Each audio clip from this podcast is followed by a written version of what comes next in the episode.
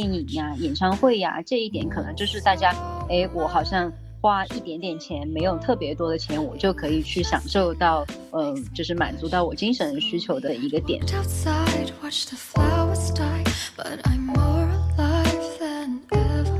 港台的这些歌手，包括乐团啊，演唱会都是有有一套主题嘛，是要传达一个内涵、一个精神的。然后它的歌曲的编排，它中间就可能也分篇章，每个环节大概是个什么样子。加上就你说的舞美啊，还有它的，包括它的 talking 哈，这是一套，就是一个系列。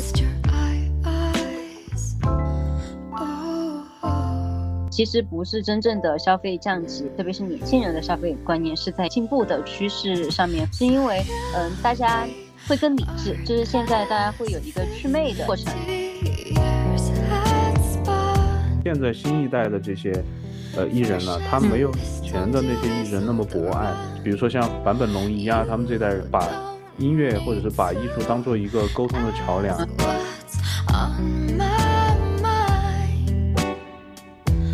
Burning Man，它不是说我们所有的人从世界各地到黑石城的那一大块区域建一座城，那座城在七天之后就会把所有的装置烧了，然后那个城市就迅速的撤离，然后又变成了沙漠的地方。所有的人为这一件事情聚在一起，然后去享受、去狂欢，然后最后再回到自己的日常生活，做回以前。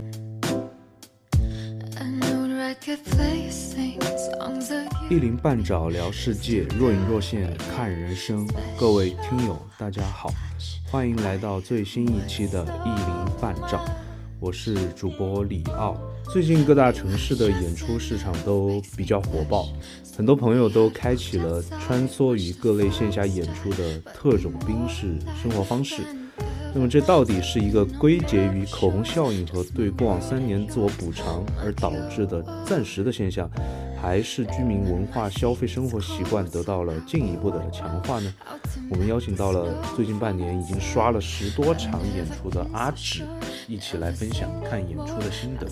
下面进入我们这一期的节目。各位听众朋友们，大家好，欢迎来到我们最新一期的这个播客节目。今天我们请到的嘉宾，呃，跟我的渊源呢，其实他是出现在我的婚礼上，他是我，呃，算是我夫人最好的朋友，然后也是她的伴娘阿芷。呃，阿芷先给大家打个招呼吧。Hello，大家好，我叫阿芷。今天找阿芷来聊的这个话题呢，其实可能大家都最近比较经常听到这个词，就是特种兵。啊，这个特种兵呢，它不是真正意义上的特种兵，而是说我们现在很多，呃，尤其是年轻人吧，充分的去利用自己的空闲时间去做很多的，包括像演唱会啊，包括像旅游啊，包括其他的一些，呃，私人就是工作外的活动，就是这个现象，我觉得今年是发生的比较频繁的。然后，呃，阿芷呢？在我心里面，我觉得也是属于特种兵式看演唱会的这一类人，所以我们想大概聊一下，因为我自己也比较喜欢看演唱会，但是我自己觉得我自己没有那么疯狂，所以我也想知道阿芷代表的这个群体到底在呃做这些事情的时候到底是在想什么，所以说我们呃看能不能聊出一些内容来。然后阿芷，你要不介绍一下你自己的呃工作吧？嗯，好。我应该是就是演唱会的一个比较狂热的群体了，也不能说是演唱会，其实就是线下，就是参加线下的这一些活动，我是一个比较狂热的群体。那我本职的工作呢，其实是在做品牌的管理，我们有运营一个呃民族文化的品牌。那我们在就是其实我们公司的主营工作，就是为什么我会那么狂热的说，我那么喜欢线下的。动呀，线下的包括音乐节呀、演唱会这些，可能跟我之前的工作也有关系。就是在我接手这个品牌之前，我是在我们公司去做呃项目经理，就是做活动这一个板块的项目经理。以上呢就是我的工作的身份。然后我在我空闲的时间，因为我从应该是从小学可能稍微有点早，但是差不多那个时候开始接触到追星的这一个行列。但是我离饭圈这一个文化又又又是一种就是亦近亦远的这样的关系，就是保持一个观望的态度。但是，一直到我现在二十多岁，将近三十岁了，也一直就是生活中也一直没有远离追星这一个事情吧。你是哪一年参加工作的？我是一八年，一八年啊，就其实是其实是疫情之前参加的。对，疫情之前，然后中途换了一份工作。嗯。换了就是休息了一年之后，然后现在在目前的这家公司就待了有三年左右，三年多。你在就是做这份工作的日常的时候，他对你追星或者看演唱会这个事情的态度有改变吗？因为你讲到你以前小学开始，然后到后面反正一直求学过程中，那个时候可能追星，我感觉哈，相对来讲大部分的精力都是在网网络上嘛，就其实没有那么容易能够去接触这样一些呃。演唱会的线下的一些活动，工作之后可能一个是呃，尤其一八一九年那个时候，可能文化消费这块也还比较旺盛，因为当时那个时候刚出来嘛，中间又断断了三年，那后面就是这份工作，因为你相当于是换这份工作就是疫情之后嘛，就这份工作本身对于对于你的这个态度有没有一些改变或者有没有一些影响？我现在的这份工作，第一是工作环境相对来说比较自由。然后呢，第二是因为我身边的人，包括我们老板也都是跟我年龄相似、相近的，然后都一群年轻人。然后因为我们工作的属性，不管是我现在在做的品牌的这一部分工作，还是之前做的活动相关的、公关相关的工作，我们都需要嗯长期的去接触新的东西，就是它。嗯，每一个项目它都有不一样的东西，它需要我们的创造力和创新。所以说，我觉得这一个部分它可能就是加持了我一直为什么会一直就是保持能量的这样的一点。我觉得这个就是还是对我有影响。我其实是在嗯一八一九年之前，就是我一八年之前是大学的时候嘛，但是大学的时候，大学之前我好像基本上嗯。只参加过一两次线下的演唱会，就是没有现在。虽然那个时候其实还是有很多演唱会，但是没有那么的频繁，就是一年可能最多就是两三场，但是也没有说像，特别是像今年疫情过后这么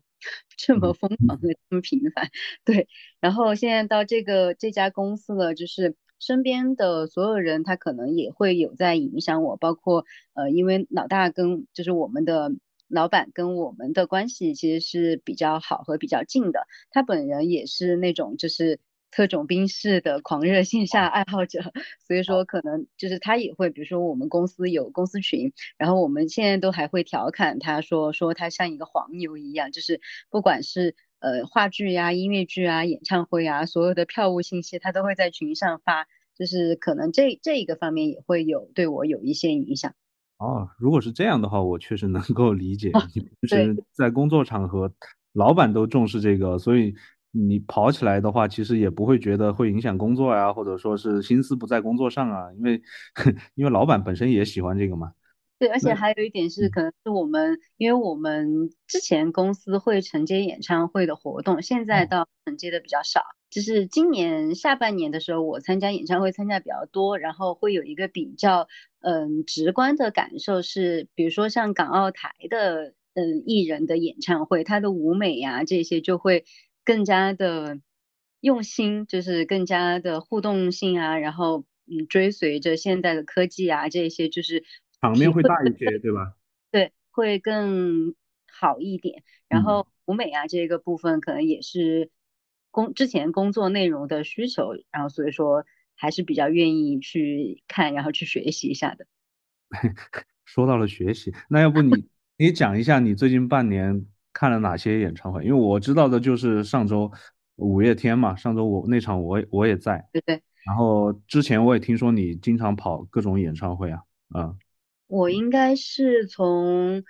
五月份还是六月份的时候，毛不易开始了第一场，就是我的是继一一八年之后，因为我在呃疫情之前的时候，我看的最后一场演唱会是杨丞琳的，OK，当时是在来福士，然后看完那一场之后，然后我就我好像就离职，离职，然后就后面就疫情了，然后这三年就一直是，嗯，空窗 空窗期，然后到今年的就是疫情之后了，然后第一场就是毛不易，毛不易之后我有点忘了时间顺序了，但是我今天大概数了一下，除开演唱会，就是包括了演唱会在内，然后还有一些比较小众的歌手，就是他们不会开那么大的场，他们就会去 live house 这种，然后去开。应该有十哦，还有两场是因为工作的原因，我们承接了两场，就是跟少数民族音乐人相关的活动，加起来可能有十一二场左右，平均半个月一场喽，不止，可能可能平均就是，特别是这两个月，我感觉每一周都会有演唱会。对对，因为因为我们在成都嘛，成都我之前在说，就大运会前后那。段时间其实是停掉的，对，就是他的这个疯狂开演唱会，其实是在大运会结束，大概是在八月份之后才才逐渐多起来，基本上每周都有嘛。对，所以说排的会比较密集。对，那你你看的这十几场，感觉怎么样嘛？就是跟你呃，比如说疫情之前，或者说这里面有有哪几场你是特别印象深刻的？哦，我印象非常深刻的，嗯，第一个应该是我最喜欢，就是最想看的人，就是刚才提到的杨丞琳，因为又去看他了。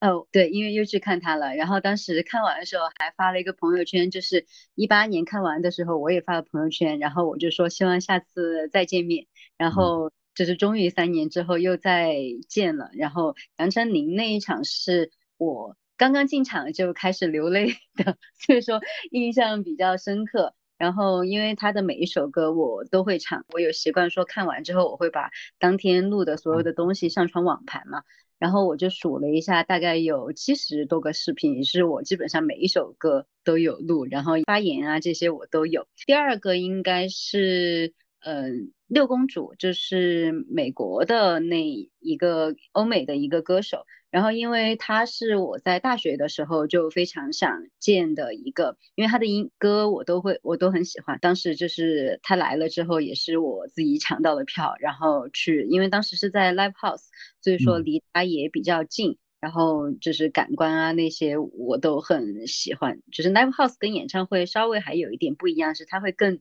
更更加热烈一点，因为你的距离呀，然后包括整体现场，大家都是站着，然后大家一起跳，然后那种氛围还是稍微会有一点点的区别。然后第三个可能就是蔡依林啊，因为蔡依林的舞美真的做的很精，就是很用心，就是很让我就是学习也好，然后感慨也好，我觉得说她已经。四十多岁，应应该是四十多岁吧。然后他整体的状态、唱跳啊那些，其实硬要排名的话，我可能会这样排。但是他们每一位都有让我就是感触，或者是让我非常觉得很棒的地方。你说的这三场一前一后，我开始都有点想去，但是我自己就 是觉得，如果抢到 比较便宜的票，我就会去，就不是硬要看。但你刚说蔡依林嘛，我觉得她确实是挺值得佩服的。就是一个是我觉得他这次的呃演唱会的门票比较良心啊，他基本上没有涨价嘛。他他跟五月天我觉得是唯二比较比较良心的，没有涨价的。然后另外就是其实。他确实，呃，之前还有一些争议嘛，在这个这个对对对这个政治立场上，但其实我相信不会啦，就是反正有网上有些人就会拿这个说事嘛，就这还是挺不容易的。而且我看他们巡演每一场真的是除了演唱会本身呐，他到一个城市他都会录他在那个城市不管是吃的呀玩的一些 vlog，就感感觉同时也旅游了，也把它记录下来做成一个产品。然后加上演唱会，所以我觉得非常专业，非常职业。对，就是就是你能够感觉到，说我花这个钱去看这个演唱会，我很值。特别是就是其实，比如说像内地毛不易啊，他们的演唱会，我也觉得是很棒的，但是会有一些。明显的对比就是港澳台的，他们会更加在舞美，然后在舞蹈编排，就是整也不是不是舞蹈编排，呃，是整个演演唱会的策划，然后它会有逻辑、有内容上面的一些用心，就是你能够在这个演唱会上能够看到，然后你会觉得说，嗯，我花这个钱是值了的，我来看到了他们，就是这样的。港台的这些歌手，包括乐团啊，他演唱会都是有有一套主题嘛，他这个主题是要传达一个内涵、一个精神的，然后它的歌歌曲的编排，包括它中间，比如可能也分篇章，每个环节大概是个什么样子，然后加上就你说的舞美啊，还有它的包括它的 talking 哈这部分，还有一些歌手要点歌嘛，我觉得我觉得确实它这个是这是一套。就是一个系列。那内地内地，我感觉，嗯，可能可能薛之谦有点像这种，哦，或者或者李荣浩有点像这种。其他的，呃，主要还是在自我表达上嘛，就就唱好歌就行了。就他没有把它当成一个大的秀，而就是一个演出。可能这是目前的，我我觉得是一个区别啊。但是我这两年确实，呃。身临实境去看的不多，就是有时候网网上刷到了，大概知道是怎么一个流程。就是像，嗯，也不不只是内地，像我之前去看的西城男孩，嗯，然后他就给我一种就是 我看了二十年前的演唱会的那种感觉，就是所有的舞美，然后所有就是歌还是好听的，他们几个人合体，然后一起唱这个歌还是很感动，但是你整体看的。就是你的感官的感受，觉得好像就是在赚情怀钱啊。那个我我个人觉得哈，因为因为他不是应该是过年的时候还是什么时候，他有一个网网络直播的演唱会嘛，他唱了那个唱了《平凡之路》嘛，然后那个应该是 QQ 音乐做的，所以我觉得我推测就是 QQ 音乐的人想去做这个情怀。然后找到他们，然后那边呢也觉得可能中国也还是有那么多粉丝嘛，因为我们那个时候学英语都是听他们的歌，对，所以所以就一拍即合，然后正好又放开了，他们也还在做音乐嘛，嗯，然后就回来开，但其实整个的筹备啊，包括你说的策划啊，可能都不是专业公司在做，或者是就找个场地，然后用过往的这种经验来套，但。我看到朋友圈啊，也有可能比我年长十岁的一些歌迷、老歌迷去听了之后回来，还是感触蛮深的，还自己 凭自己的记忆把这个歌单拉了一遍啊，英文歌哦，那肯定是那个时候肯定是铁杆铁杆歌迷了。所以其实过了这么久，能有机会在就在自己的家乡能看到的话，我觉得还是，嗯，你放在二十年前是不敢想象的，对吧？以前还是蛮感触的，以前没有互联网，觉得跟这些明星就是两个世界的，嗯。对，所以所以我觉得你们那个时候追星可能也是有这样一个背景在，所以才会去想要追星嘛。是，就是特别是追线下，就是你终于能够看到你，比如说你耳机里面的那个人呢，或者是荧幕上的那个人呢，那个感觉还是不太一样的。对，就是你你终于走出了耳机。对对对。那那你刚刚说到你。工作相对来讲是比较弹性大的啊，因为我之前一一直以为你是比较还是 强度比较大的，对吧？你工你工作还是比较忙的，只是说时间上卡的没有那么严。对，就是现在我我现在不是在负责品牌了吗？负责品牌了会相对来说轻松，时间上面会轻松很多。就是压力就来自不一样的地方了嘛，但是以前在做活动那些的时候，它就是一个节点一个节点的，然后那个节点就是你二十四小时只要甲方 办法找你，然后你就会你就需要马不停蹄的回复呀，然后去达到他们的需求，然后完成这一项工作，所以说那个时候的强度确实还蛮大的。它跟现在我们看的演唱会的幕后的工作人员。都还比较相似的，就让我想起了我去看告五人演唱会的时候，然后印象比较深刻是他们在最后就是 encore 最后，然后嗯放了一首歌，他的 MV 他就全部把他们的所有的幕后的工作人员全部都放出来了，嗯然后当时因为因为我当时是跟同事。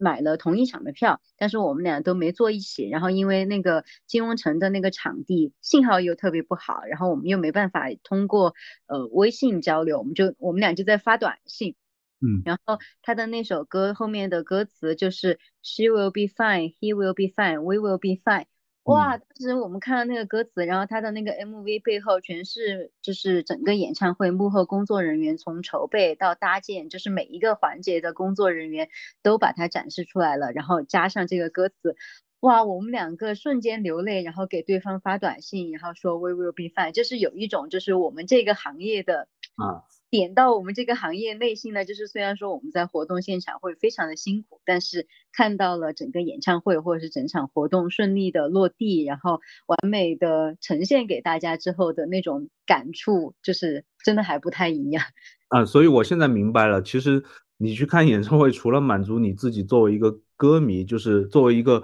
消费者的身份之外，你其实是把自己带入进去，可能都会想某一天我会办这样一场演出。然后把它作为一个范本，我比如说我们每个环这个环节应该怎么样，那个环节应该怎么样，什么地方应该注意，然后应该呈现成一个什么样的效果？我觉得你可能是还是把自己的呃工作身份也有带入到里面去去看这个整个的一场秀，对吧？对，可能会有这一些因素，就是嗯没有刻意的去往这方面想，然后可能是因为我们工作的性质让我们的工。工作和生活可能分的没有那么的开，就是它是一个不自觉你就会往那方面去想的这样的一个点。那如果是这样的话，我我反而觉得你可能没有特别特种兵，对吧？就是我理解的特种兵就是那种，比如说我要换一个城市，或者是我要下班之后马上就是去那边，甚至带着自己的电脑或者是带着自己的工作。跑到场地上去，在看的时候，不是也有也有网上一些视频吗？在演唱会现场还在处理文件，还在用微信啊或者用用飞书啊在处理文件，就这种特特种兵。还有一种特种兵就是可能条件非常艰苦的那种特种兵啊，就是他可能每一场都是听个响，都不会去买特别贵的票，但是他就是想多听几场，就也有这种特种兵。但我感觉听你说下来，感觉你两种其实都没有，只是你看的场次比较多。嗯。我第一种的话，如果我还在做之前项目经理的岗位的话，我可能 是我，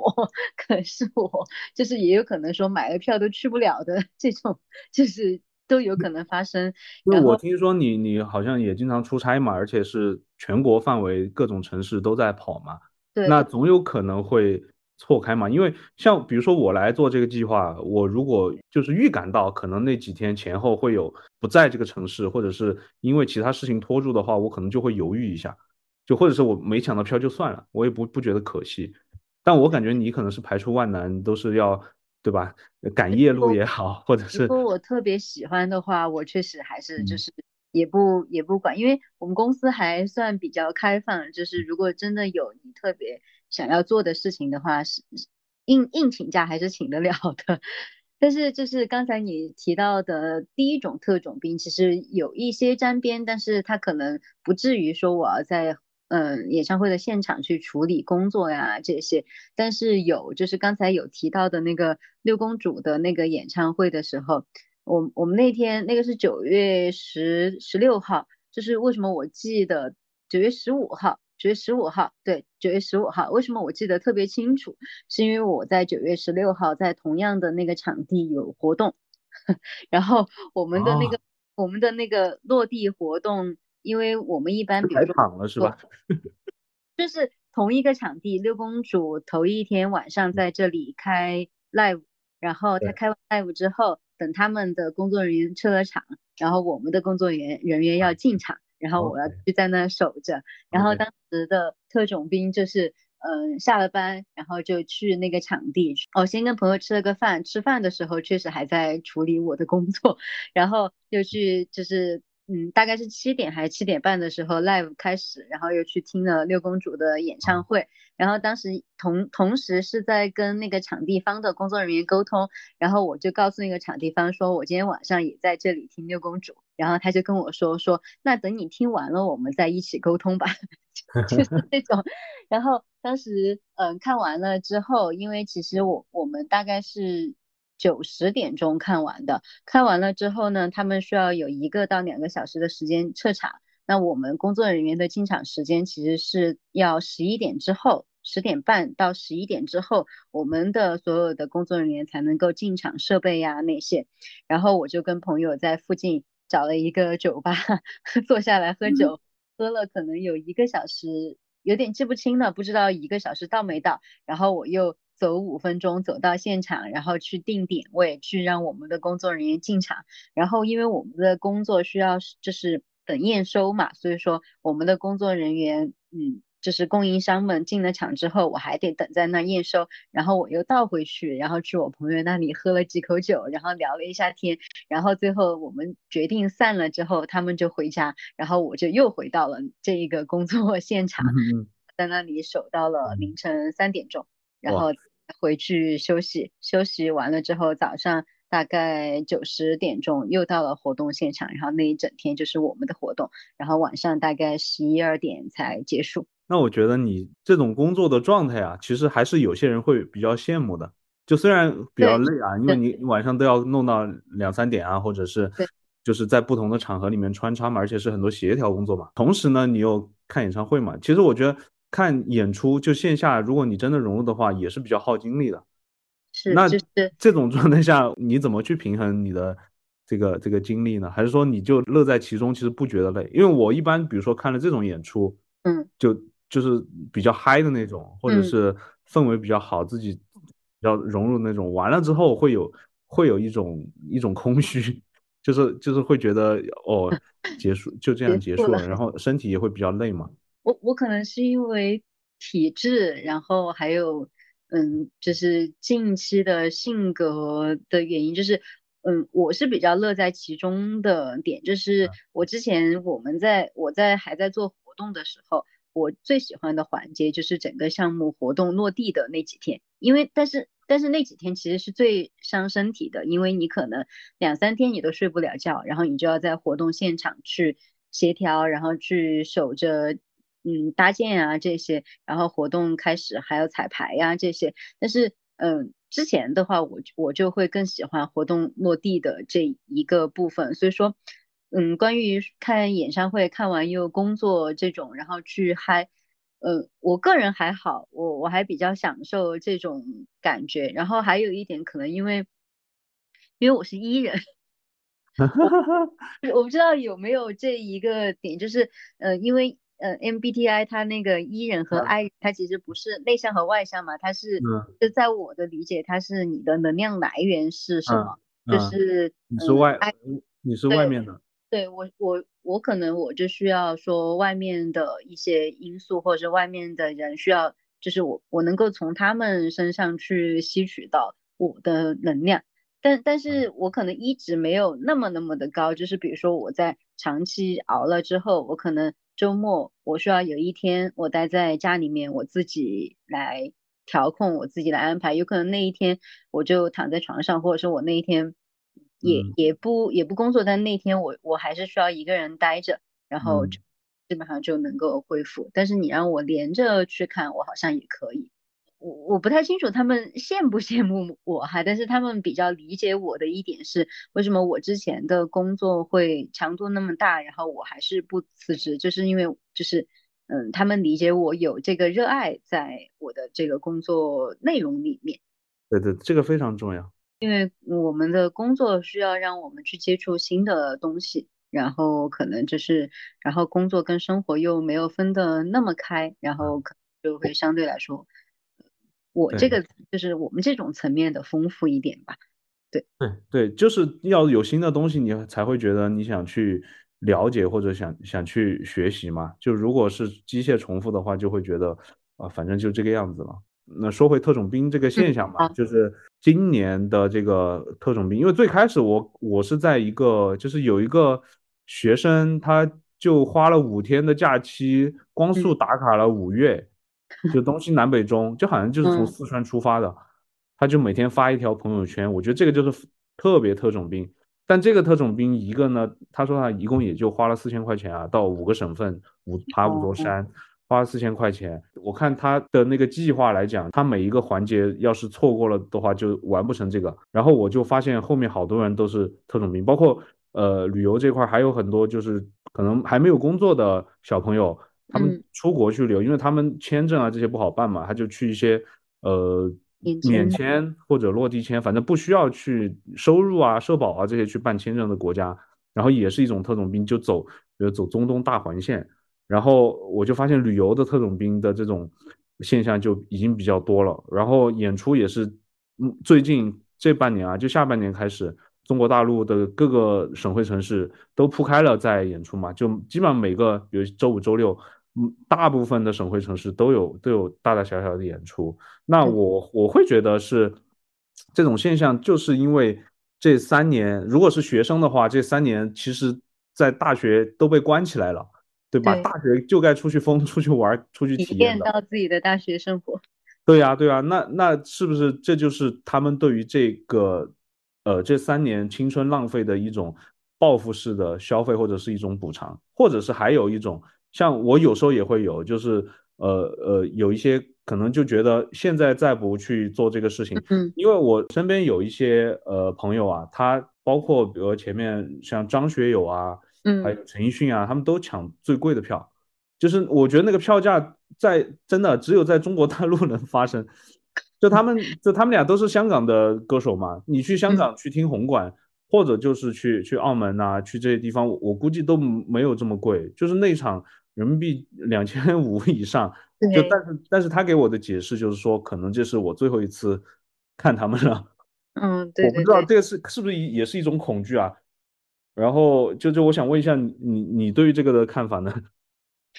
我我是觉得，嗯，像旅游的这一种，嗯。就我个人来说，因为我也是非常喜欢旅游的人，但是，嗯，如果要真正的旅游的话，我个人是不太喜欢特别特种兵的旅游。像你刚才说的，就是他花了几天的时间就游遍了，就是五岳嘛。然后我我觉得说，嗯，因为因为旅游可能就是需要慢下来去感受不一样的地方和和不一样的人。然后这个是我觉得旅旅游的这一点，但是像报复性的就是消费或者是报复性的一些心理的话，这个我还是比较认同的。就是大家可能会觉得说，我这三年就是它多多少少给大家的心理因素吧，就是会有不一样的变化。我之前，嗯，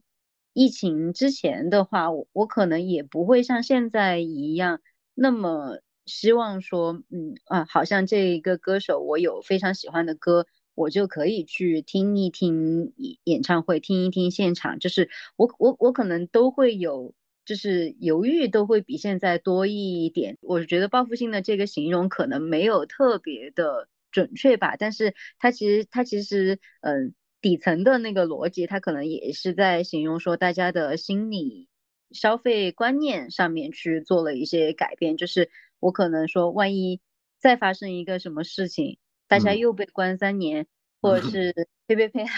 就是就是你你未来的事情有非常多的不确定和说不定，但是呃，我为什么不好好的珍惜现在的嗯现在有的机会，然后去见想见的人，或者是去体验想体验的事情？我让我想起来，就有点像，比如说零八年四川地震，对吧？嗯，地震完了之后，可能大家也有这样一种。呃，心态就是你你不知道意外什么时候来嘛，对对，所以所以你该做的事情，你想做的事情就赶紧去做嘛。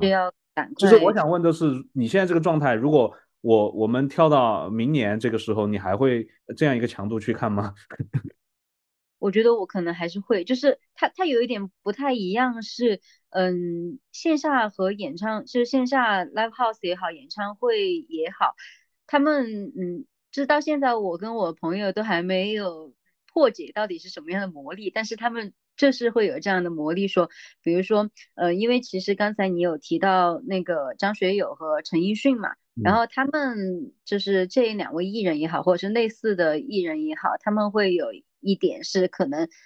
就是他们开完这一一次巡演之后，他们就再也不开了，就是。嗯，大家去看他们，第一可能就是为了给自己的青春去，就是去见自己青春里面的那个人。然后第二呢，我觉得也会有一些，呃，告别，就是与自己的青春说再见，或者是嗯去看他的最后一场演唱会。当你每一次去了之后，然后你就会发现说。哎，他如果下次再来的话，去啊！很多人发朋友圈，就是十年前都在跟看周杰伦演唱会，都都在告别青春了，结果今年还在告别青春。结果今年还 在还在。当你看完，比如说我今年看了十多场之后，那明年这十多场的人再来，我还会不会去？我现在的回答也是还会去，就是我能抢到票，我就一定。会去，因为嗯，演唱会跟你在家里面，因为有时候我非常想看演唱会的时候，我就会在 B 站上去对去开打开别人录的演唱会呀，或者是那种。哇，那个感觉真的不太一样，也不是都不能说不太一样，完全不一样，就是你在演唱会的现场，你跟呃歌手也好，然后你跟你身边的人也好，就是那三万。多左右的人，大家一起在同一个时刻去感受彼此感受音乐，那个状态真的有不太一样。所以说，就是演唱会它会有这样的魔力吧，就是让你一直保持保持热情。我突然想起之前也有跟朋友聊过这个问题，然后我就会觉得说，它其实是双向的。嗯，像我们品牌也有就是。因为因为我们是关注民族文化的内容嘛，然后我们会发一些艺人的拍的大片，就是跟民族文化相关的。但是我们最近就是把这一个部分的内容全部隐藏了，就是因为有那种媒体层面的朋友，他就会告诉你说，因为艺人在前段时间的日子也不怎么好过，然后他们就有有一有一部分艺人就开始去追求，这就是嗯。侵权的这些事情，就是侵犯了他们的肖像权啊，这这类型的东西，然后我们就把这些都隐藏掉了。然后我就突然想到，消费者人群，我们也在说报复，就是 打引号的报复性的消费演唱会的内容嘛。嗯，艺人他也在报复性的，就是嗯 开演唱会，有的艺人他可能就是连开几周，连开几场，每一周他都有三场。你你说的这个就是我接下来想聊的，就是。刚我们聊的是自己的感受嘛，就是需求端嘛，就是供给端、供给端这一块的话，其实整个文娱行业，我觉得这种市场活跃是一种报复式的，呃，而且就刚刚你说的，就大家比较 缺钱，比如比如说你去看有一些有一些北方城市啊，这也也不是地图炮啊，这真实发生的，它就是一些城市的财政不行的时候，他就会去去罚款嘛，对吧？你停车也罚。款，你闯个红灯，反正反正就相对比较严苛。那你财政。好的时候，可能就像像成都，你闯个红灯，可能有时候他都他都他都不会去罚款，所以大家都可能现在都相对是比较三年没有开张了，所以就出来报复式的开开演唱会，这也是我刚说的，在现在这个阶段，大众的这个需求也是非常旺盛，那它的这个产品的供给也是在很高的一个水平上，在这个水位上匹配上了，所以说我看到确实在一些城市。呃，动辄就是三场，很多很多艺人都是一个城市动辄就是五周五、周六、周日三场，啊，多的可能跨个两周或者跨工作日也比较多，但是他确实有这个群众基础啊，对，有有一些是情怀引起的，有一些确实它现在还非常火，你会觉得这种情势会一直持续吗？其实这个也是跟你刚回答，比如说我说你你未来。比如放一年或者两年后，你你你的答案是你还会去吗？站在大众的角度，你觉得大家会有？因为我觉得大家都可能现在都大家都 相对比较穷啊，比较缺钱。虽然也是呃按耐不住这三年有很多事情没有做嘛，呃，因为我我我之前就觉得像电影就是，我觉得电影呃，因为今年其实电影整个的呃行业好像还可以，对吧？好好几个电影都卖了卖了三十多个亿，而且就我个人而言，我现在。可能一年就进电影院两两三次，我觉得电影可能就是一种短期的报复式的消费，它未来还会不会有今年的这个成绩，我是要打问号的。一个是可能这三年其实大家去拍片子都不是很方便，嗯，所以现在拿出来的就是前面存起来，就是准备这三年上的有一些就放到了现在，所以它有一个高峰，那未来可能就没有了。那演出你觉得会吗？我觉得站在就是大众的角度，可能会持一个下降的趋势。嗯嗯，是因为就是像我们刚才提到，有些人他会觉得说，哎，我看一场，我能够看到这一场，我就 OK 了。那我下一次他来的时候，我我其实不一定会去看，也也有这种可能，就是大家就是市场的基数在那里。然后，嗯，你刚才提到的那一点，我想到我在之前有看到一篇。嗯，推文，然后他有说一个效应叫做口红效应，我不知道。口红效应，我知道，就是经济，然后经济下行的时候，人们更想花小钱来最大化的愉悦自己嘛。是就是大家消费的欲望又在那里，又非常的旺盛，但是大家又没有那么多能力去，可能没有那么多能力去消费经济占比比较大的产品。然后所以说，像你刚才提到的电影呀、演唱会呀，这一点可能就是大家，哎，我好像花一点点钱，没有特别多的钱，我就可以去享受到。呃，就是满足到我精神需求的这这样的一个点，所以说在这个阶段，特别是疫情刚刚恢复，经济本来也不是特别就是下行的这样的一个一个状态下，我觉得就是嗯，还就是你刚才有提到，我突然想起来，我觉得现在的这一个现象还比较像口红效应的这一点，所以说在嗯，你说明年或者是后年。呃，经济怎么样发展，或者是的趋势，它可能根据市场啊，或者根据呃政策啊这些，它又会有不一样的变化。到底是不是会有这么多狂热的呃演唱会体验者呀？这种还真的不一定。关了三年，我真的是逼得太久了，我就是要去享受。但说不定说到明年，嗯，存钱的这个趋势又兴起。就是其实真的还说不定，因为我觉得口红效应这个代价哈，当然你现在的这些消费，你旅游也好，或者是看演出也好，这个消费跟买房子比肯定是口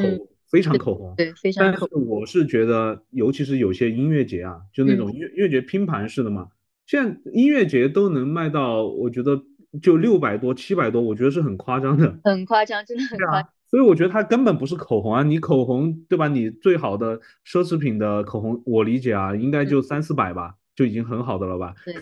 对吧？你而且那个应该也能用很久的。你看演出，你音乐节都是这个价格，我觉得以后可能你口红的这个口口红的范围可能就在 live house 了，live house 就就就三百三百都其实挺贵的了。对，就就就比如说你周末去喝个酒嘛，就相当于是你演唱会的话。动辄四位数的话，我觉得这个都都不能叫做口红了，所以我我是觉得可能这一波过去之后，大家会更加理性啊。理性，对，就是这个这个让我想到说，就比如说像嗯，刚才也也有提到陈奕迅、张学友的，就是骂声其实还是挺多的，就是大家又会觉得说，那你在同一个场地，你要那样子去分配票价，然后票价又。特别的高，其实也有一大部分人他是不愿意去买单的。然后呃，我就想起我呃前上个星期，然后听的有一个老师，他叫嗯，他叫李倩老师，我我觉得应该提他应该也没有问题。然后因为我们在上上周有讨论到，因为我们的品牌是要做跟产品相关嘛，然后我们就在说这个市场，然后就说大家现在的消费观念。呃，消费降级这个词其实也是今年比较流行的一个词嘛。他讲了一个现象和讲了一个观念比较嗯转变我的，然后我觉得跟今天我们刚才讨论的那个话题也比较匹配的，就是其实不是真正的消费降级，然后其实特别是年轻人的消费观念是在一个进步的趋势上面，是因为嗯大家。会更理智，就是现在大家会有一个祛魅的这样的一个过程，比如说，呃，同样的一个产品，然后大家会关注它的成分是什么，然后它可以找到说相同成分，但是我可能包装没有那么的精美，但是我能够获得同样的呃效果，但它的价格可能就会便宜一些，它可能会去采购这样类型的同等的嗯产品，就是呃，它其实嗯这种就是平替嘛，哦对平替。呃，往更深层次的说的话，它更多的是现在的年轻人，他会更理智的去做消费。他在他在这个点，就是或是这个角度上面看的话，他更多的其实是消费的一种进步。对，所所以其实每个人去选择要去消费，或者是要去抢哪个艺人演唱会的票的时候，他其实内心是有算过的。对。比如说是，比如说我自己的话，可能比如就就那几个，像周杰伦呐，嗯，五月天呐，我可能会会不计代价去抢，但其他的我可能就自己有一个心理价位的，只是说确实这个我们社会发展到这个阶段，大家对于文化消费的这个购买力或者或者叫消费意愿来讲，确实比以前强。对对，因为以前我觉得看演唱会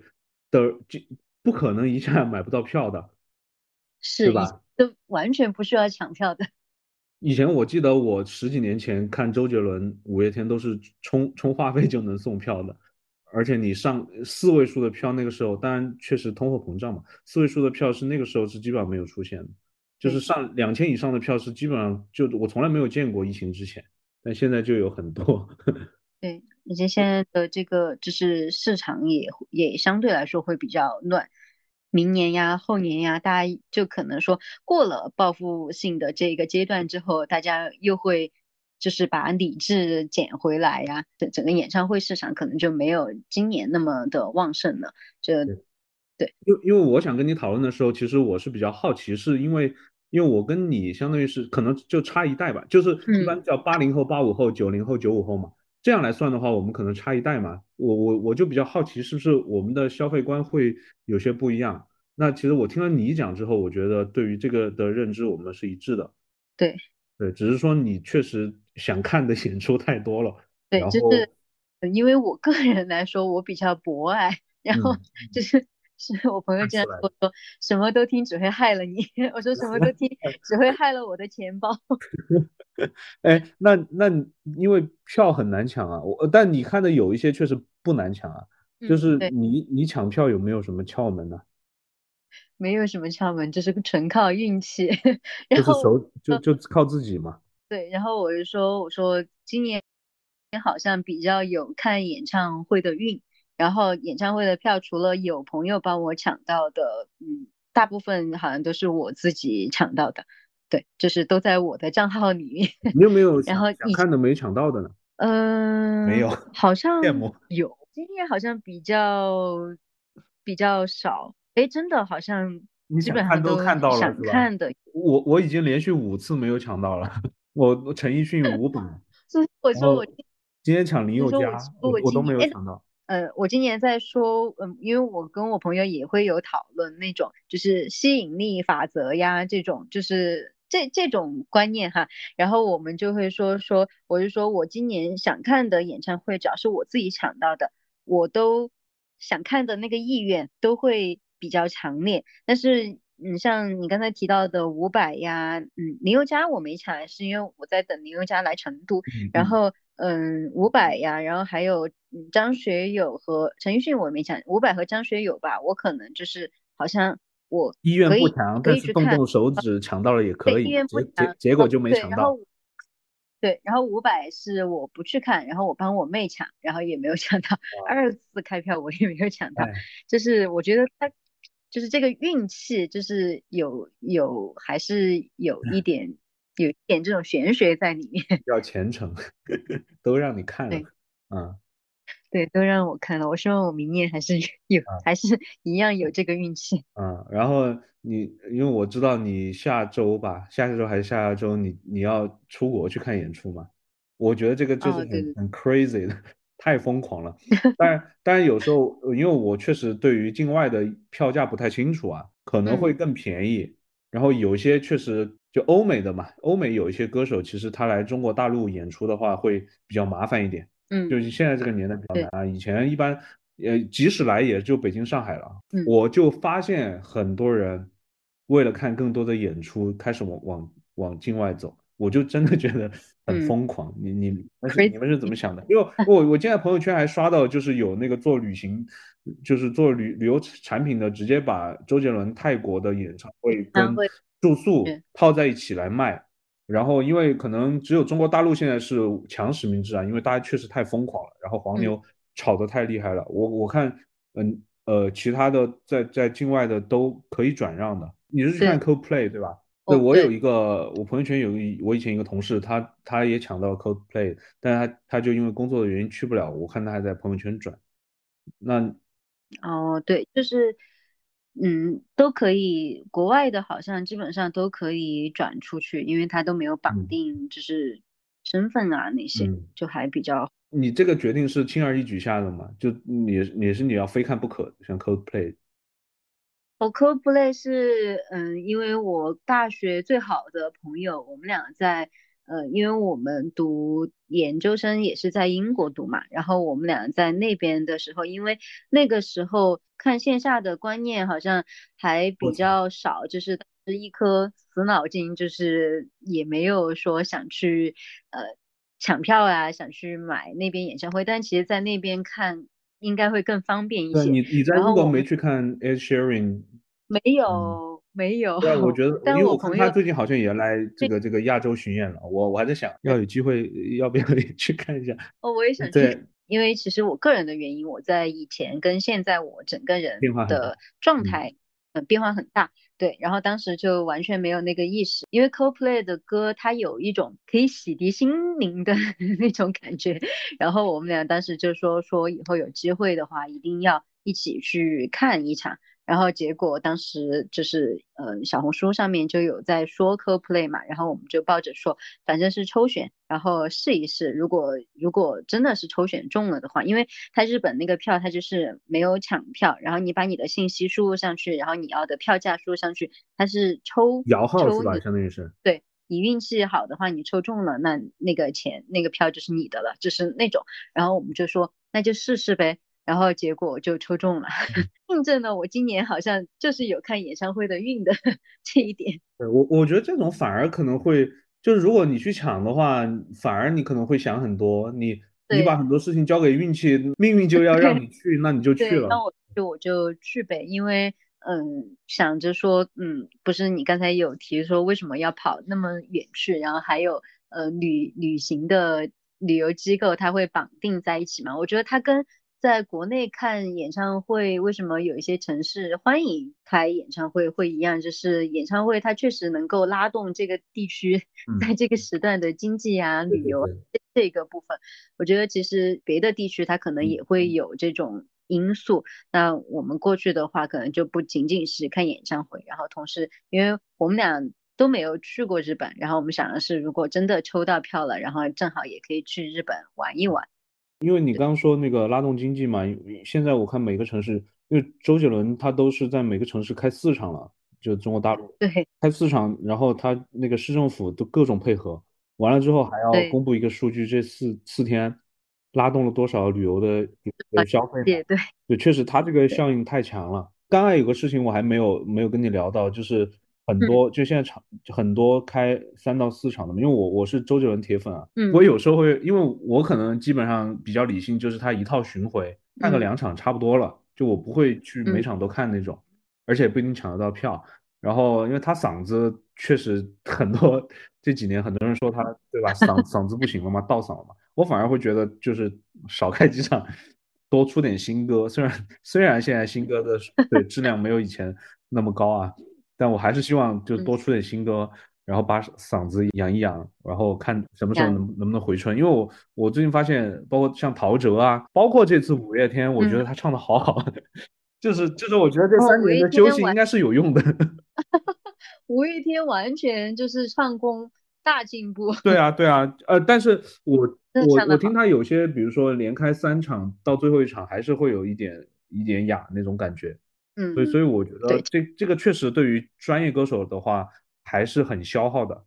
就是你唱到对像我觉得像陈奕迅、张学友，就是唱到这个，他可能是他的发声技巧啊，还是就是他他能会把握的比较好，因为我因为我还听说张学友到现在都没有阳过，就是没冠。阳过。他没有哇阳过，是为什么？他觉得这个事情他不知道会对他的身体和嗓子有什么影响，他就非常小心。他在他除了哦。出来接受采访和表演的时候都戴着口罩，然后而且呃，他好像还有老母亲嘛，他也不想让他母亲被传被传染这个这个病毒，所以他就我觉得就是非常自律，真的是他们这一代的 明星对于自己的这个艺术事业的话是非常谨慎和小心的。对，那你那你相当于去看演唱会，出国或者出境的话，还是会考虑多待几天嘛，就不是嗯，对，就是这个就这个就没有那么特种兵了，对吧？对，就是刚才最先开始也有说，就是如果旅游的话，我还是希望有更多的时间。但是这次去日本比较特殊的是因为工作上的原因，就我我可能请不到那么多假，然后因为嗯机票的原因，这次还相对来说比较特种兵，然后也花了可能几个小时的时间，告诉自己摆正心态，我这次就是去看演唱会的，下一次再去旅游，就是这样。机会还是多的，我觉得未来那个还是会开放的，中国跟世界的交流，我我我一直还是比较乐观的。那你旅游 Ed Sheeran 你要去抢吗？我我我我应该会参与抢票的这个环节。哦，你到时候到时候讲一下，我看一下，因为我看他，我最开始看他，我说，哎，怎么跑到高雄去了？然后，然后我看他应该是在十二还是是，反正是是是今年了，年年底这两个月。之前那个在东南亚几个城市啊，什么什么吉隆坡、新加坡，呃呃，那个那个雅加达什么什么东南亚都都都跑了一遍。哦，之前那个 Charlie Puth，然后我也很想去看，然后他只在上海开了，就是我不认识。我本来你应该听过他的歌，然后就是那个断眉，我本来以为他会在那个嗯成都来开，然后就在等，但是也没有。然后我朋友当时还问我去不去上海那边，然后我说就是嗯我愿意还是愿意等成都，就他来成都了，我再来抢。对我我我看演唱会就是我特别想看的话，你让我去北上广去的话，我还是觉得很 crazy 的，就是。你如果是周边成都周边重庆，就我能接受的，就除了成都就重庆、西安、贵阳，就是在三个小时之之内，我能去的话，我会觉得，如果我特别想看的话，我还是会试一下。去那边我好像也不能顺便旅游，就是没意义。对呀，对呀，对呀，就其实你说还是挺高的。我还能够顺便去外面看看世界呀，这种对，是比较喜欢。就是如果要去外面看的话，就走远一点。是的，是的，是的。那我们来再来说一下，就是你看演唱会有没有一些？因为你刚刚也讲了，你看有些演唱会进去就开始哭嘛，就是你的情绪化的时刻到底是把自己带入进去了呢，还是跟他有比较特殊的连接，还是说就是你你就是比较感性的一个人？嗯，还是说那个氛围影响了你最近看的这十几场吧？嗯，有有没有这种时刻？具体的话，嗯，就是我觉得，嗯，各个方面都有。因为第一是我是一个非常感性的人，其 实都不是比较感性的，就是，嗯，从小到大都是一个非常感性的人。然后，呃，我目前看的十几场，除了工作的几场之外，然后还有气氛比较嗨的几场，就是毛不易对我来说，嗯，我就是觉得他的歌好听，非常的好听，然后。我都哭了，就是就是他他会他会分像杨丞琳来说的话，是因为我对人对歌我都非常的喜欢，然后因为他这一次的，就是我可能就是呃我我想起的我就说的比较细节一点，因为他这一次的演唱会叫呃 Like a Star，然后就是像是一颗星星，然后像是一颗星星这首歌本来就是写给我们粉丝的，所以说。当时他演唱会的时候，七点半他其实没有出场，然后七点半的时候就响起了像是一颗星星的伴奏。因为杨丞琳我就是坚定的买的内场，然后我买内场分的位置又比较前排，所以说我离舞台也非常的近。然后当时那个像是一颗星星伴奏一出来的时候，我的眼泪就流下来。就是我觉得对于杨丞琳的这一场演唱会，嗯，我的情绪化可能不仅仅是对。这个演唱会的整个氛围，更多的是对呃杨丞琳这个人，包括在最后结束的时候，他在不同的点位、不同的方向，就是我们当时都以为他要散场了，他在不同的方向很认真的向我们鞠了躬，就是啊，你又觉得说，当他的粉丝真的还是就是有有一些，就是他跟。嗯，做朋友啊，谈恋爱啊，这种还是也有相似的地方，就是会有情绪价值的反馈。然后他的还有一点是，当时因为因为他他的那个演唱会的主题叫 Like a Star 嘛，然后当时就会喷那个彩带，然后我本来以为就是喷的是那种呃长方形的那种彩带，一块一块的，结果就有两个落到了我的身上，就是真的就是落到了我的身上，我一看是星星。啊，我那一刻就是又很感动，然后我就把那个星星现现在都还在我的手机壳里面，就是一直夹着的。蔡依林其实我也非常喜欢她整个人，然后以及但是蔡依林来说的话，我除了她的人物，更喜欢她的慢歌。嗯，是因为我可能本来就是一个比较感性的人，然后她的情歌、她的慢歌的歌词呀，然后那些我就很喜欢。我的哭点是在她的。慢歌的部分，就是他其实嗨歌啊那些部分，你就跟着嗨跟着唱，但是也没有 让我就是流泪的那种状态。然后杨千嬅，杨千嬅我是在重庆看的嘛，杨千嬅也是一个爱哭的人，然后她在演唱会上面也哭了很多次，因为她非常的诧异，说大家能够就是。听得懂他的歌，是呃，就是大家都会，因为他以为可能是他比较小众的歌，但是全场大合唱，然后又是粤语，然后唱的可能也比较好，然后他就觉得很惊讶，然后他又觉得很感动，然后他就在好几首歌的时候他就哭，他一哭我就哭。你的这些情绪化时刻，我我感觉就是，呃，其实你也会带入这个艺人本身的一些哦，对对标签或者他的一些过往的经历，然后作品本身也好听嘛。像我的话，比如说，呃，一个是我在现场去听的话，因为因为有有个说法，你你一辈子都不会忘记你在十五岁左右听的音乐嘛，就这个会刻刻入你的记忆里面嘛。就是我听到这些歌、这些旋律或者他在唱的时候，我确实会全身起鸡皮疙瘩。嗯，就是我会觉得哇，那种感觉又又回来了。然后另外呢，就像一般男粉呢，男粉他。主要就是他追的作品啊，会偏更技术一点，就是你你看周杰伦的那些点歌，就会点很多快歌，点很多嗯是技术难度很高的歌，然后像五月天就会去点一些很冷门的歌。那如果是相对感性的话，我觉得他就会点他呃最喜欢的，或者是最个人觉得印象最深刻的歌。包括你刚说蔡依林，你喜欢她的慢歌，我觉得你肯定就喜欢她那首我嘛。嗯，我我非常喜欢，对吧？那那首歌就是他自己的一个呃内心的一个独白嘛，就非常感人。因为大家都知道他经历那些，就他称自己为地才嘛，就就确实他就是很不容易，然后就自己他肯定就自己也哭，心疼他的歌迷也会也会跟着哭。所以我觉得可能呃还是还是有有一些不一样啊。就就我个人而言，我就是可能追作品的会更多一点。然后艺人本身的话，因为，呃，在就是我我开始听流行歌曲的时候，就差不多十几年前啊，嗯，接近二十年前，周杰伦那个时候闹绯闻嘛，嗯，然后也大家就是说他，他就会他就跳出来说，希望歌迷朋友不一定要喜欢我的人，喜欢我的作品就行。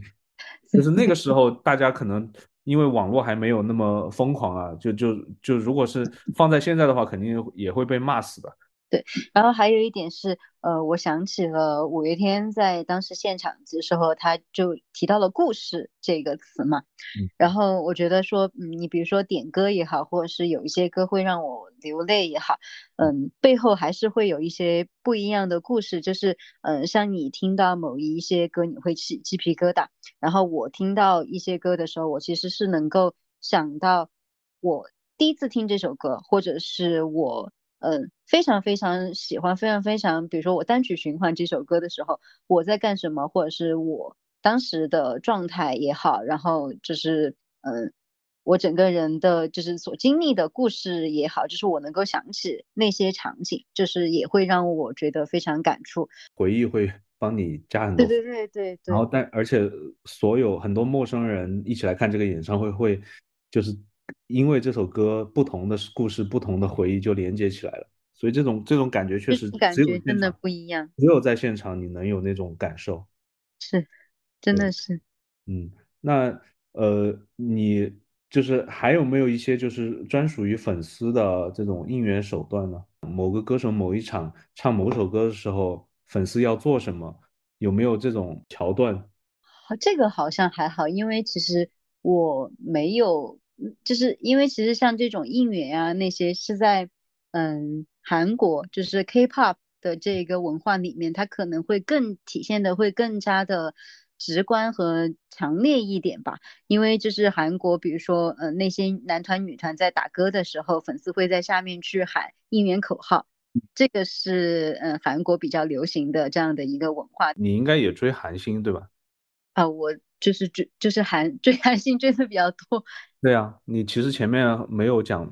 韩韩韩国明星，对，前面好像没有没有讲韩国的这个部分。因因为我我是不太能够 get 到他们，但我我我是承认他们在很多艺术领域啊，包括电影啊，包括就造型啊、音乐啊，包括包括就是。呃，包装还有化化妆这些方面已经是非常国际化了。但是我确实因为语言不通的话，站在音乐或者歌曲本身的话，我可能不能完全 get 到他的想传达的这些呃想想想说的话，或者是他想传达的一些观念理理念和态度。所以你你为什么会追韩星？是因为颜粉吗？还是因为什么？我是我我好像我进入韩圈应该是初中的时候，然后我是因为当时东方神起，嗯，你该你应该知道这个团，我知道。然后然后东方神起当时还是五个人的时候，我当时应该是因为他们的嗯同人小说，耽美的吗？那那那个也不算耽美，但是其实是就是讲他们五个人，我有点记不太清楚具体呃就是故事了，反正就是根据他们五个人然后写的那种短篇的小说，然后才去了解说，哎，东方神起有这个人有这个人，慢慢的就去了解整个韩团，然后当时正好初高中的时候，就是韩流最热烈的那一段时间，然后就开始追。嗯，追女团，然后追男团，但是当时我追也是那种，因为我当时非常非常的乖乖女，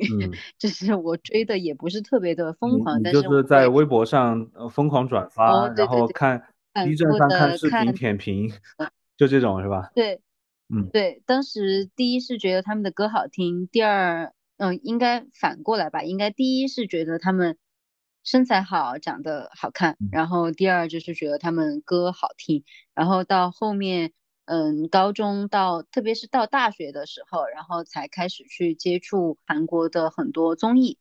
就是我我应该是通过韩国的很多综艺，然后再更深入的去了解了 K-pop 整个圈子，然后去了解了，嗯。二三代的那一些男团、女团们，然后去看他们所有的舞台，因为我是一个呃舞台粉，就是我从他们的颜值到后来，我更喜欢看他们的表演，因为其实韩国造星的这一个流程，它非常的标准化和系统化了，就是大家在舞台上面所散发出来的那种嗯专业，然后那种敬业的那种状态。我非常的喜欢，然后你再对比一些内娱的有一些选秀，你就会觉得凭什么呀？对对对，确实就是他们的这个功底会更扎实一些嘛。对，然后你你你承不承认，因为他们的这种工业化的包装，呃，吸引了你去追他们？因为其实后面很多韩韩团或者是一些韩国明星也出了一些绯闻嘛，就是他呈现给你的可能跟他真实的。有那么大的可能会有一些区别，有一些差别嘛？包括 Lisa 的这个事情，包括今天不是权志龙吸 吸毒嘛，对吧？就就是老会老会报这些，嗯，这些会对你是一个幻灭吗？还是说你其实早就认识到了这个其实是一种包装，只是说你 focus 的，你你喜欢的就是他们的作品，包括他们的业务能力啊，其他的这些你其实没有那么 care。我是非常清清醒的，就是 就是我知道说韩国这些包装啊这些非常的强，然后我也非常的清晰说每个地方的娱乐圈都有它肮脏的部分，就是每一个人，包括我，其实嗯，因为我不知道你清不清楚，我因为我最喜欢的男团其实是 XO 嘛，然后 XO 里面我最喜欢的是朴灿烈，然后我。非常理智的在跟，就是我身边的朋友有说说，嗯，虽然朴赞烈整个人他表现出来的形象啊是比较开朗、比较活泼，他又是 rapper 嘛这种，然后但是我知道他整个人来说的话，嗯，比如说他对粉丝的态度，我就非常的清晰能够感受到说他会更喜欢日饭一点，就是在日。饭这里面，就是这个是我能够直观感受到的，然后我也是能够接受的。我知道他们在背后，他们有他们非常真实的一面，但是还是一样嘛。我觉得不管在追哪个国家的星，就是嗯，你不要背叛你自己的道德嗯逻辑，然后去做一些违反违违法呀，或者是违反自己道德基础的这样的事情的话，保证自己的业务能力。基础之上吧，就就够了，就不需要你非得把你整个人是谁呀那些全部呈现出来。但我我也没有办法要求你去这样做。这里我想说的就是，我确实确实觉得现在新一代的这些呃艺人呢，他没有以前的那些艺人那么博爱，就是没有那种大的这种事比如说地球村这种感觉啊，比如说像坂本龙一啊，他们这代人，我觉得他们就是把音乐或者是把艺术当做一个沟通的桥梁，而且他们就没有，其实很少有这种非常左或者右的这种政治倾向。但现在我感觉大家都在站队嘛，包括就是 BTS 不是之前也因为因为还是台湾问题还是什么问题哦？嗯，对，就是就就在呼吁要把他们禁掉嘛。就这个确实在现在这个时代。感觉就比较难出那种像，我觉得像坂本龙一这种大师啊，我觉得比较难。就拿 K-pop 来说吧，嗯，因为我追 K-pop，就是 K-pop 它其实分了一代、二代、三代到现在的五代、六代。是，嗯，现在比较火的一些男团、女团，它其实就是五代、四五代之后了。然后我其实最狂热的时候是二代、三代的时候，像。EXO 啊，BigBang 啊，这这一些，然后包括少女时代啊，这这一些男团女团，到 BTS 之后，就是嗯，因为 BTS 是其实是算是第一个闯美，然后并且闯美非常成功的世界男团，其实他们现在肯定成功啊，拜拜登都在白宫接待他们，对，就 是非常成功。然后嗯，因为我发现就是在他们之后，现在 K-pop 整体的。风向就是在往闯美那个方面走了，就是他们所有的歌、音乐呀这些也好，就是欧美化会比较严重。因为以前我觉得他们会把重心的很大一部分放在东亚嘛，就包括中国大陆嘛，就这个市场是很大的。但是现在感觉就是跟韩国其实。呃，限韩令啊，不，呃，虽然这个东西没有事实存在，但是在演出上或者是在有一些呃艺术作品的引入上面，还是会有一些限制或者不鼓励嘛。所以他们可能因为韩国这个国家也比较小，呃，相对相对我们是比较小啊，所以他也会讲呃去找他们这个这个产品或者是整个整个艺术圈的一个出路，那肯定是往欧美那边靠。对，确实是。然后因为像之前像以前的团，他都会出。呃，专门的中国队，然后这种就是这是以前比较流行的一个现象，然后现在基本上就没有了。然后，嗯，我现在就会觉得说，K-pop 少了一些味道，就是属于 K-pop K-pop 的味道，就是而更多迎合欧美的那种风格。对对对对对，然后他也会跟很多欧美的音乐制作人去做合作，然后去出，就是嗯，不妨碍这些歌。好听，就是这些歌好听，都还是非常的好听的。但是你总觉得跟你那个风格不一样听的 K-pop 音乐和你喜欢的这一个文化，就是总感觉会有一些脱节。所以说，我现在对 K-pop 整个音乐的部分，我就没有那么像以前那么认真的在追某一个团或者是某一个嗯人了。你能不能跟我们总结或者描述一下你心里面觉得，就你刚刚说的那种最原始？嗯。就是前就之前的那种 K-pop，它到底是到底是个什么感觉？因为我我对这个东西没概念啊。就是我会觉得，呃，它确实跟欧美的那种很吵的，呃，很很重的那种感觉不一样。但是它又确实又是节奏感很强的，呃，那种风格。但是你让我来描述，我好像描述不清楚。比如说我去描述，呃，台湾的音乐，呃，十几年前就是二十一世纪头十年，我觉得他们就是这种八月嘛。然后呃，比如中国大陆就摇滚是一趴嘛，然后像我觉得像那种呃薛之谦啊、李荣浩这种，就是那种就唱给中国的都市人的这种感觉，就是我会我会对某一个风格，我大概有一个模糊的一种定义或者概念，你能不能描述一下，就是你认为你喜欢的以前的那种 K-pop 怎么去定义？哦，怎么定义好像有一 有一点难，但是嗯，怎么说呢？它跟你后面的这个欧美风的区别在哪里呢？其实，在嗯当时的话，每一个团它的风格也真的也不太一样，就是它它可能它也有慢歌，然后也有非常有节奏感的，比如说主打一般都是非常有节奏感的歌。但是，嗯，它跟欧美不一样的是，它的节奏有属于亚洲的顺，就是我不知道我这样形容好像有点难理解。我会觉得，比如说。像日本跟韩国就非常不一样嘛，韩国的感觉，我觉得就是要怎么讲，相对要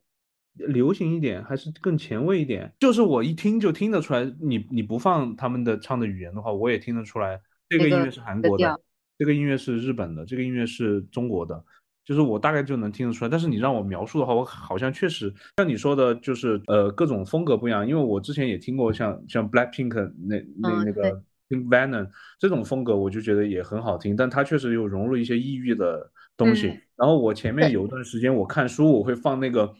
我的解放日志的那个 OST，哦哦哦，我就觉得很好听，我就觉得好好奇怪啊，就是就这个风格就很韩国，但是我确实也很难 描述出来啊。韩国有一种就是比较，比如说二三二三代的那一个阶段，有一种慢歌，它可能会比较突出特点，就是有一点像韩剧 OST 的那种感觉。嗯，因为你刚才有提日本的歌嘛，然后日本的歌，你现在让我形容，我我还还是能够形容这，因为其实日本的音。我也听，然后我也比较喜欢，但他们的歌就会有一种，因为可能就是是接触嗯动漫啊，接触那些嗯的，就是日剧啊那些可能比较多，然后他们就会有一种嗯热血的那种感觉。B 站有做过这种这种这种拼接，就是放一首歌，然后不同的动漫的 OP 的画面，它都能够跟它很契合。就是日文歌，就所以说这种感觉就很，就就还是很强烈。像韩国，真的好像你说非要有一种有一个词来形容吧，就是非常的 K，就是韩 国。但是有一个团叫有一个女团，然后嗯叫 Dreamcatcher，就是捕梦网。他们这个团，因为他们是韩国的团，但是他们这个团的歌曲就非常的日本。嗯。就是可可能就是大家下来之后也可以去听一下，就是他可能跟嗯，比如说我们常见的男团女团的歌，他的风格和感觉又又不太一样，他们的歌就很热血，非常的日本化。对对对，我反正日本是比较好好描述，而且它的调子是相相对来讲要要诡异一点，就是你比如说跟跟中国的传统的中国乐曲，它就是小调。回到就是华语地区，因为主要我们还是聊歌嘛。然后呃，音乐这块儿，你觉得还能出巨星吗？我我还是觉得上一个就是周杰伦了，大街小巷都放他的歌，而且确实我觉得他创作的就是流行，嗯，不像现在的呃抖音歌曲，我觉得可能都是刻意为了流行去创造的嘛。就我记得那个时候。因为我们在小县城的那些网吧都放《以父之名》这种歌，这种歌也都能跟着唱。就未来还能出这种人吗？我觉得，嗯，有这种人是肯定有的，但是，嗯，至于能不能出，我觉得它是多方面因素去影响到的。第一个，呃，有你刚才说到的，比如说，嗯，抖音，就是现在抖音这一个短视频的这样的一个。平台或者是渠道，它对传播来说真的影响非常非常的大。嗯，就是嗯，现在大家包括嗯欧美，包括韩国，像他们在用 TikTok 嘛，像其实也是抖音。但大家像就是嗯，我又扯一点，就是韩韩流的这一方面的，就是大家所有出的歌曲都是为了迎合这个平台，就是短视频的平台去做，比如说他们会做。这一小段的 challenge，然后就是只做这一点，然后去把这一段传播出去，那我整个音乐就传不出。它的传播方式就是大家在接受音乐的这样的一个渠道，跟以前就像你说的，以前听周杰伦，我可能是从 CD 或者是从收音机里面去听，它的那个感觉其实是不太一样的。因为短视频嘛，一般你听看个五秒钟不感兴趣就划走了嘛。对对。所以其实，呃，好多就是在短视频火起来的歌，有一些歌是以前的呀，就刚说，呃，就就文艺复兴嘛，以前的歌。但是它火的，比如说 S.H. 当时那个什么拉长耳朵，就这包括像反方向中那种歌，它就是只火一就是一小段。然后有一些新歌，就是我会它那火火的那一小段，我反复听了很多次，但是。听完整的歌，就前后我都没有听过。就好多歌都这样。你说要实际上出音乐方面的剧情吧，它可能是一个缓慢的过程，它不像以前那么的容易。然后第二个就是因为在短视频的侵袭之下，就是大家在没有那么多的耐心去阅读，包括阅读公众号的长文、看书也好，然后包括去接受长视频的这样的东西也好，就是如果你不是内容特别好的话。大家看几秒钟，然后就划走了，就是你接受信息的程度，然后接受信息的，就是接受度也是一个影响。像像刚才提到的很多抖音，就是他只听过这一段，他甚至不知道歌手是谁，他甚至不知道这首歌的名字叫什么。然后我之前就非常的反感说，因为比如说有一些歌曲是我非常喜欢的，就是我在其他的平台，或者是我知道这个歌手，然后或者是我在。网易啊，这些我本来就非常喜欢的歌，但是他某一天就在抖音上面火起来，然后就火那一小段，然后在之后的话，我朋友突然听到这首歌，然后他就会说这是抖音歌曲，然后我就会 我就会非常的反感，然后我就而且经常火起来的都是有些都还是重新编曲的版本，这个就你就更莫名其妙的。对，然后我就会觉得说啊，那我喜欢的东西明明是这一个，然后。又被宣传成是抖音歌曲，我觉得是在对我喜欢的音乐的不尊重。对对对，因为很多小众的歌手啊，就是我有时候也会听到一些小众的歌手啊，他他那个 QQ 音乐下面那首歌留言就是千万不要火，千万不要火，就有些就会觉得这个 这个歌手的作品就是自己私私藏的嘛。对对对对，我也会这样觉得。你你会这样？那你要你要不给大家推荐几首你私藏的宝藏的歌手或者作品都可以。呃，我最近在听的，我最近因为我就是确实是一个非常博爱的人，嗯，我听的歌的类型，我民谣不怎么听，就是嗯，其他的我感觉你听的还是偏偏呃偏这种呃 City Pop 或者更更世界怎么讲更流行，像但是像小众的，比如说有一些那种古风的歌曲，我也很喜欢，嗯，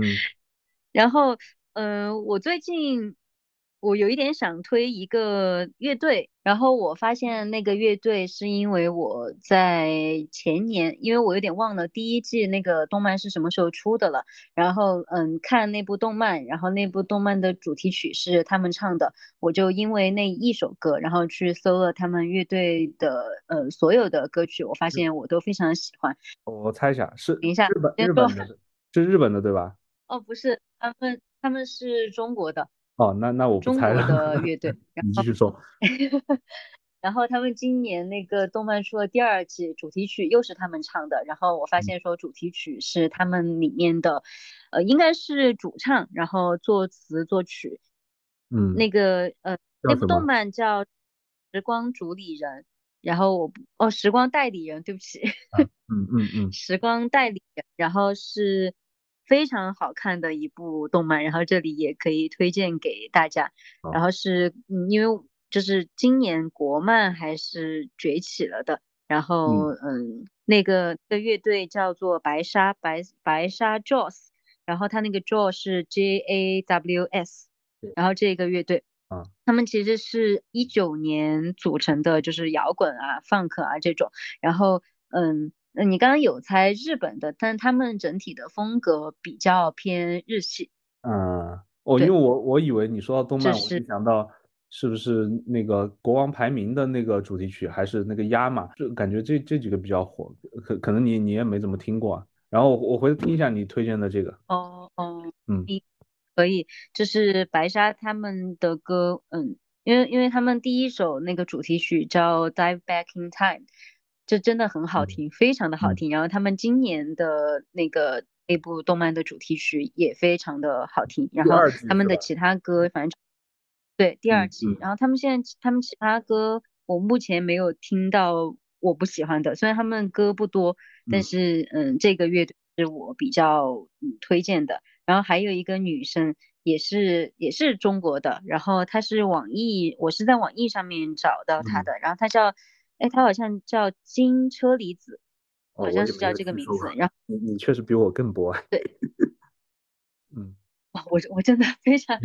就是我其实我我自己觉得我听的覆盖面也蛮多的。就是韩国那趴我听的比较少啊，就日本的、欧美的，包括这个华语的，我听的也蛮多的。但但我觉得你说这些我都没有听说过。可能不一定是你喜欢的风格，因为就是像金车厘子这个小姐姐嘛，她的歌的风格比较偏，嗯，法式的那种 R&B。我不知道我分的就是给她的这个定义准不准确哈，反正就是就是我听她的歌，我就觉得我坐在法国的那个街边的那种 感觉，然后我还多喜欢她的，然后最近听她的歌听的比较多，其他的就是嗯。就还好，就是什么都听一点点，然后比较想推荐的就是这两组，争取把这两首歌放到就是这一期节目的一头一尾，看看这个氛围合不合适啊。然后就最后个问题嘛，就是呃，刚才我们其实聊了很多了，就演唱会到追星到还有一些这个音乐上面的一些话题，对于你自己来讲，还有什么愿望是你比较就是？呃，相对比较难实现，但是呃，很希望努努力能实现的。这个努努力不是说，呃，不一定是你自己啊，也有可能是某一个你想看的明星，他好久没有开演唱会，不是纯花钱就能实现的啊。但是你还想能实能实现的，有没有这类愿望？嗯，有，我可能还是说两个，然后呃，一个是刚才提到的 XO。因为嗯，他们现在也不怎么出歌，然后不怎么合体，然后现在今年就是也不是今年前几周，然后也有成员陆续离开那个公司了嘛。哎，等一下，你说的 XO 是我理解有有什么归国集子那个 XO 吗？还是就是他们他们是两个，一个带 M 和不带 M 是两个完全不一样的。他们是一个团，然后只是因为当时还没有限韩，然后乐就是整个组合就分成了 K 队和 M 队，然后 M 队就是主主要是针对中国的这个市场，然后所以说就会有归国集子的那几个人，然后他们现在不是都已经散了吗？你说的 XO 是不跟 M M 队没有任何关系的，是跟归国的那几个人没关系的，M 队还是。A M 队还是有韩国人，嗯，然后现在就是我说的 X O 就是只有八个人，嗯，然后他们八个人的话，呃，目前是有几个人已经离开了那家公司，然后就是嗯嗯，就是合体的可能性，虽然他们的官方是说，嗯，团的活动还是在一起，但是就是大家都知道合体的可能性呀，然后或者是开演唱会的可能性会更少一，就是少很多。虽然我我是在一五年还是一八年，我有点忘了，然后是看了他们一场演唱会，然后但是你还是希望说能够再次在现场看到他们去，就是因为我一直追团的话，我都是团粉，然后我还是希望能够看到他们八个人再合体，然后再开一次演唱会，这个是第一个，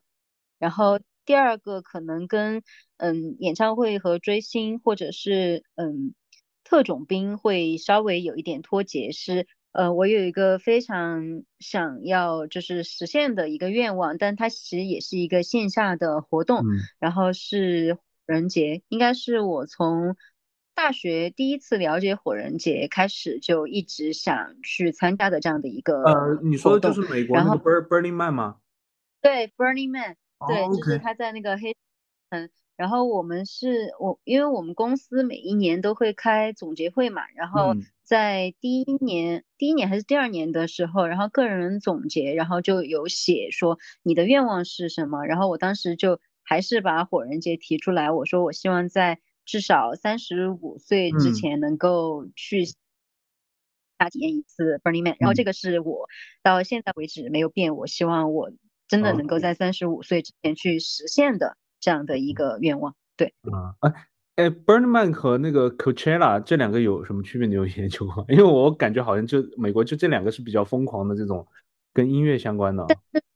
但是 Coachella 更多的是跟音乐会做更多的挂钩，但是 Burning Man 有一点不太一样，是它是艺术音乐装置，就是所有的东西在一起。然后 Burning Man 非常吸引我的一点是。嗯，它其实跟我为什么会非常喜欢线下和演唱会比较相似，因为 Burning Man 它不是说，嗯，我们所有的人从世界各地到黑石城的那一大块区域建一座城，然后那座城在七天还是几天之后，然后就会通过就是就是把所有的装置烧了嘛，烧了，然后那个城市就迅速的撤离，然后又变成了一片就是沙漠的地方。就是这个非常让我就是吸引我的一点是，所有的人为这一件事情聚在一起，然后去享受、去狂欢，然后最后再回到自己的生活正生活就是嗯正轨上面，也不能说正轨吧，就是日常生活自己平时就是做回。以前的那个你，我觉得非常非常的吸引我，我非常想去那边去认识不同的人，因为我我我喜欢去旅游，我还有还有一点是，呃，我很喜欢跟外面的人去沟通，然后去了解他们的故事，然后我非常非常想说，我想要在 Burning Man 去认识不同的人，因为看了好多。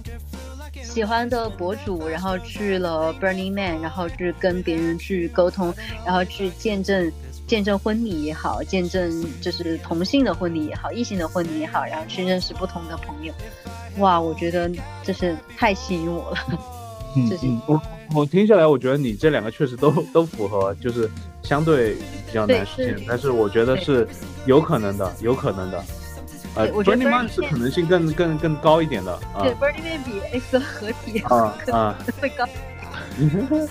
好的好的。嗯。哎，希望你能得偿所愿，在未来的呃，你可能未来五五年内，嗯。好的好的好的好的，感谢阿芷，我们今天聊了很多，然后也很也很开心，我们 把整个的特种兵演唱会就就拿出来聊了一下。好，那那我们今天就这样。好的，好的，好的，好的，各位听众朋友们，再见，再见。嗯，好，再见，下次见，拜拜，拜拜。